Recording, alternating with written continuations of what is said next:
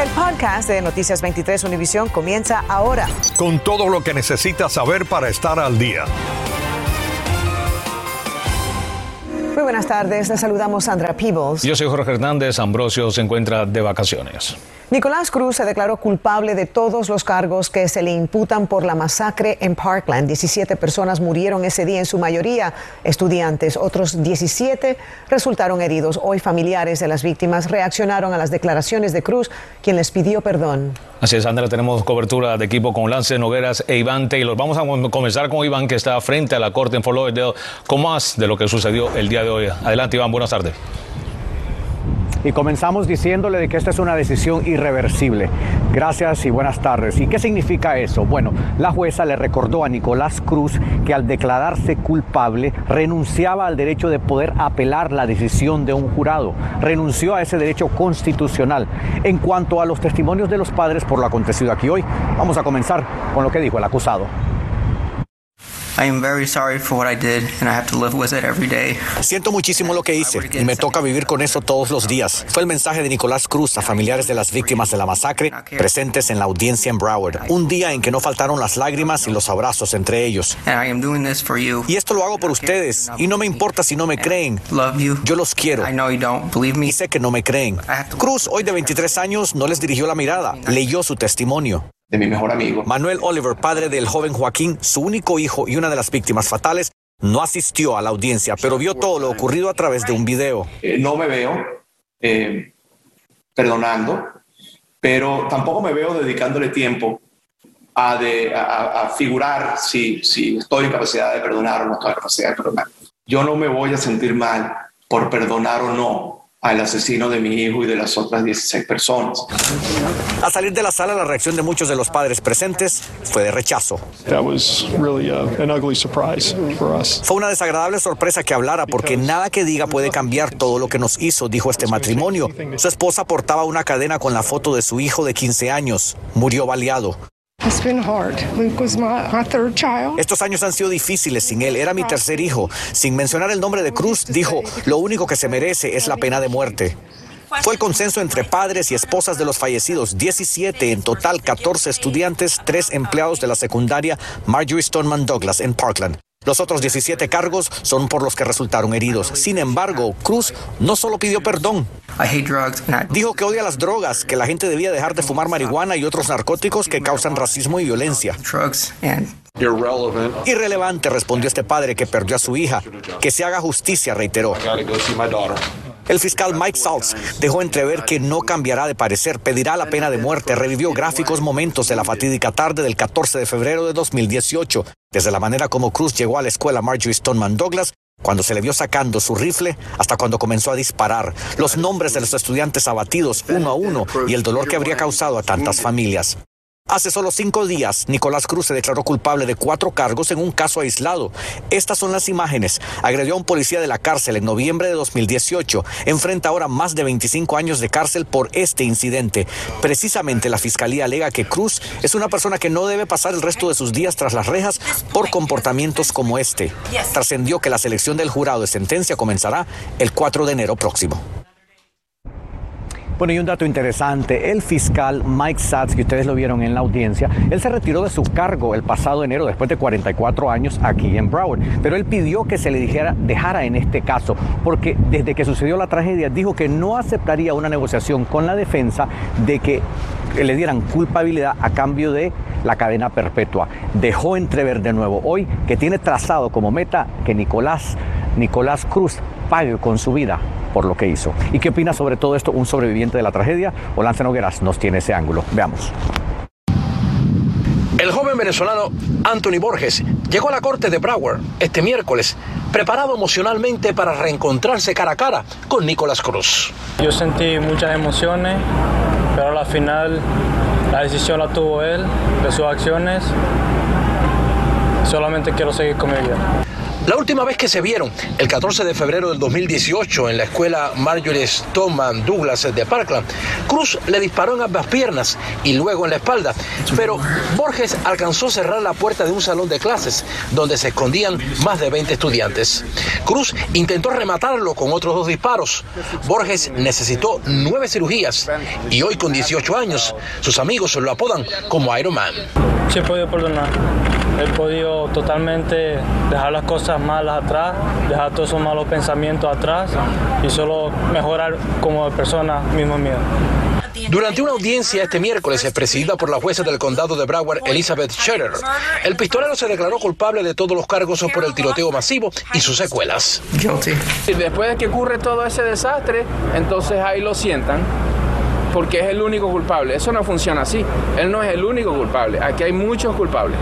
En las últimas horas, las familias de las 17 personas que murieron y otras que resultaron heridas en la masacre de Parkland llegaron a un acuerdo por 25 millones de dólares con el Distrito Escolar de Broward al negociar una demanda por negligencia.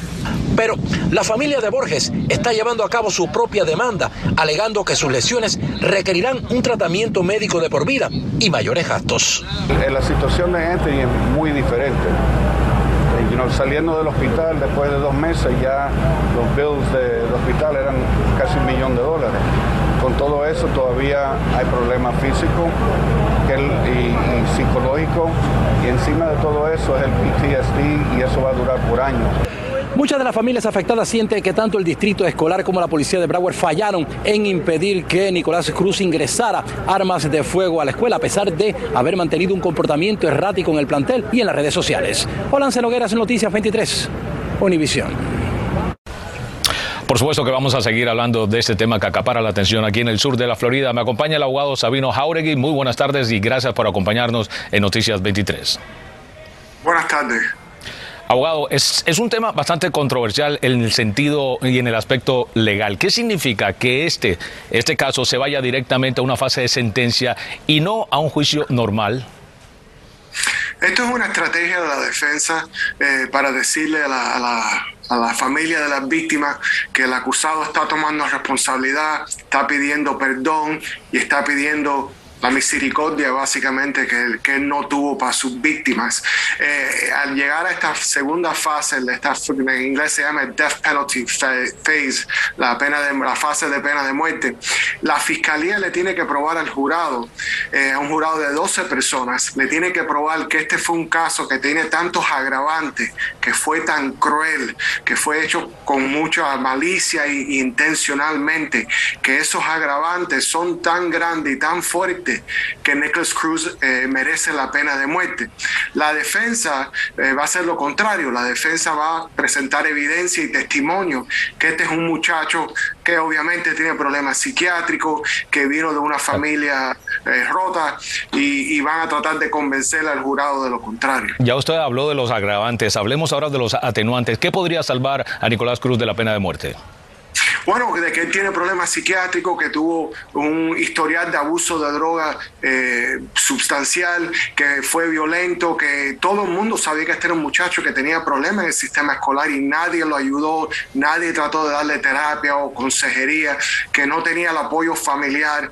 Eh, van a usar todos esos mitigantes para tratar de decir que este es un muchacho con problemas, este es un muchacho que, de verdad merece misericordia y que no debe ser eh, puesto a la muerte. Bien, muchas gracias al abogado Sabino Jauregui por acompañarnos hoy en Noticias 23 y seguimos con más.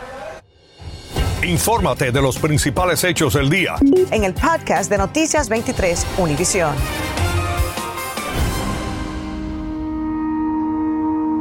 Para el sur de la Florida, recordando a las víctimas mortales de Parkland, Hacemos una pausa y enseguida regresamos.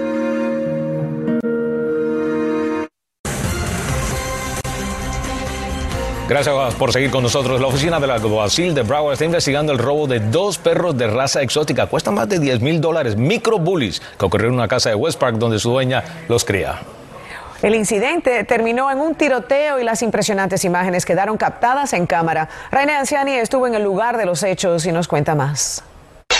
Tremenda balacera. En el video se ven tres hombres corriendo al salir de una casa y luego una mujer dispara varias veces tras ellos. La víctima nos describió ocultando su cara por miedo que pasó el susto de su vida. Alguien puso un arma en mi cabeza y luego a mi novia. Mi mente me dijo, tienes que reaccionar ya mismo. La dueña de la casa dice que cría perros de raza y los vende. El pasado lunes a eso de las siete y media de la noche vio en su cámara tres jóvenes que le tocaron el timbre. Pensó que se trataba de interesados en comprar sus cachorros y abrió la puerta. Entraron a su hogar, le apuntaron con una pistola y le dijeron que no se moviera. Cuando estos adolescentes intentaron llevarse dos de sus cachorros, hubo un tipo de altercado, una pelea entre la víctima y los adolescentes. Cuando se escapaban ocurrió el tiroteo. La mujer disparó de vuelta y logró cubrirse con su auto sin salir herida. Lo que pasó en esta casa fue de película, pero quiero que vean el nivel de las marcas que dejaron las balas en el carro de la dueña. Seguimos más adelante. Miren cómo ocurrió este tiroteo y dejó el carro de la dueña completamente baleado. Estoy muy incómoda tratando de empacar y conseguir otra casa tan pronto como sea posible porque esa gente ya sabe que estamos aquí. En cámara quedaron captados tres jóvenes, dos de ellos ya fueron detenidos, uno ya enfrenta cargos por robo a mano armada y disparar en una vivienda ocupada deben de tener pendiente para su propia seguridad es que es mejor hacer ese tipo de transacción en la oficina de nuestros distritos donde tienen la seguridad de tener a nuestros oficiales presentes. La policía sigue la pista de los demás implicados. Los perros tienen un valor de entre 3 mil y 4 mil dólares. Raine Anciani, Noticias 23, Univisión. De película, la verdad. Las autoridades anunciaron el arresto de Tyler Hollins, de 17 años, en relación con amenazas escritas de matar, realizar un tiroteo masivo o un acto de terrorismo. Hollins es estudiante de la secundaria Stranahan en Fort Lauderdale y según los detectives tendría los medios para cumplir la amenaza, por lo que ha sido acusado de acuerdo con los hechos. Los investigadores dicen que las amenazas publicadas en diferentes redes sociales estaban dirigidas contra las secundarias Dillard, Stranahan y la escuela intermedia William Dandy. Por otra parte, la policía está esperando la confirmación del médico forense para identificar el cuerpo hallado en unos arbustos frente a un complejo de apartamentos en Miramar. Investigadores creen que por la apariencia del cuerpo se trata de Dwight Grant, de 18 años, estudiante de la secundaria Miramar, quien fue reportado como desaparecido el domingo. La Administración de Drogas y Alimentos de Estados Unidos permitirá que los estadounidenses reciban una vacuna de refuerzo contra el COVID-19 diferente a su dosis inicial. María Alesia Sosa informa de este tema y también nos habla acerca de la campaña del gobierno para vacunar a los menores. La FDA ya aprobó la combinación de diferentes tipos de vacunas luego de que varios estudios arrojaran resultados positivos sobre el nivel de protección. Los resultados fueron fascinantes porque cuando le dieron de segunda dosis, eh, claro, aumentó tremendamente las personas que habían recibido más que una de J&J, pero cuando la mezclaban y utilizaban una de Moderna o de, o de BioNTech Pfizer, llegaba a 12 veces más alto o sea, mucho más protección. Los estudios se basaron en analizar la mezcla de una vacuna de ARN con una de vector viral. Es decir, que la primera persona recibiera una vacuna de Johnson Johnson y la segunda dosis fuera de Moderna o de Pfizer. Además, aprobaron los refuerzos de Moderna y Johnson Johnson luego de que el panel asesor de la agencia recomendara darle luz verde a ambas. Eso no quiere decir que, que no se puede usar la misma, sí se puede usar y vas a tener buen resultado es que con la mezcla, wow, una maravilla. Por otro lado, la administración Biden anunció este miércoles su plan para vacunar a niños de 5 a 11 años, mientras esperan por la aprobación de la FDA, que podría ser la próxima semana. Sabíamos que iba a estar bien darles la, la vacuna a los niños de esta edad, pero tenemos que tener pruebas. La maravilla es que los estudios enseñan que no hay reacciones importantes y la inmunidad la protección es bien importante. El gobierno dijo que cuentan con suficientes dosis de Pfizer para 28 millones de niños de esa edad. Nos preocupa mucho es que el virus puede mutar y atacar a los niños. Esa sería una tragedia inmensa, inmensa. Entonces estamos en contra del reloj. La administración Biden dijo que distribuirá las vacunas para niños a más de 25 mil pediatras y decenas de miles de farmacias en todo el país. María Alesia Sosa, Noticias 23, Univisión. Bienvenidos a la información deportiva. Hoy a las 7 y 30 de la tarde, el Inter Miami regresa al terreno, esta vez en su casa de Fort tras todo un mes en la carretera. El 11 de Phil Neville estará recibiendo al Toronto, equipo al cual derrotamos jugando de visitantes, justo antes de caer en la racha de seis derrotas consecutivas por la que atraviesa el equipo y que esperamos termine hoy en el Drive Pink Stadium. Anoche en Los Ángeles, los Dodgers descontaron con una victoria de última hora. El repunte llegó cerrando la octava con Cody Bellinger honroneando para el empate a 5, Mookie Betts trayéndola de la ventaja y Gary Jensen dando esconde ponches en la novena para asegurar el triunfo. Hoy a las 8 de la noche de nuevo en el Dodger Stadium se juega el cuarto con Atlanta todavía arriba, dos victorias a una. Por su parte los Astros de Houston empataron la serie a dos por bando con los Medias Rojas de Boston con una nueva entrada en la que pusieron siete en la pizarra para una sólida victoria de nueve carreras a dos y hoy juegan el quinto de nuevo en el Fenway Park. Y un equipo que ha comenzado a todo tren son los Florida Panthers. Ayer derrotaron a los campeones del Stanley Cup, los Tampa Bay Lightning, en el Amelie Arena de la ciudad de Tampa por cuatro goles a uno y ya tienen tres victorias sin derrotas. Esta es la segunda vez en la historia de la franquicia que el equipo tiene semejante comienzo. Ernesto Clavelo, Deportes 23. En el popular club nocturno y restaurante Boland Chain preferido de muchos, localizado en la pequeña Habana, reabrirá dentro de un mes tras permanecer cerrado casi un año. Los propietarios dijeron que cumplieron con todos los requisitos que les exigió la ciudad. El club cerró tras la revocación del certificado de uso. La ciudad dijo que tras una renovación en esos días, el lugar tenía más de 40 deficiencias. Esta mañana decenas de perritos abordaron un viaje que nos imaginamos, soñaban tener por mucho tiempo. Salieron del aeropuerto internacional de Fort Lauderdale con un boleto sin regreso. María Fernanda López nos cuenta por qué esta ha sido la solución para tratar de aliviar un poco la sobrepoblación que se vive sobre todo aquí, Sandra, en el refugio de animales de Miami-Dade. Veamos. En primera clase, contrato 5 estrellas, 100 avión privado, 54 perros volaron este miércoles rumbo a Canadá, donde les esperan sus nuevos hogares gracias a la organización Wings of Rescue. Fue un día muy especial para nosotros porque tenemos tantas mascotas, tantos perros, tantos gatos que están en necesidad de cariño y su propio hogar.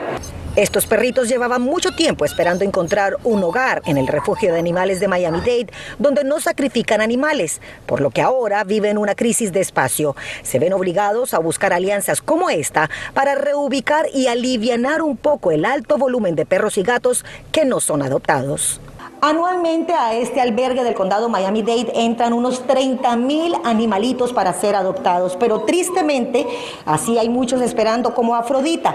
En total se estima que unos 10 mil son adoptados por personas de nuestra comunidad y se necesita urgentemente más hogares que quieran una mascota la única solución en coger una nueva mascota o en tener una otra nueva eh, mascota en su casa es adopción.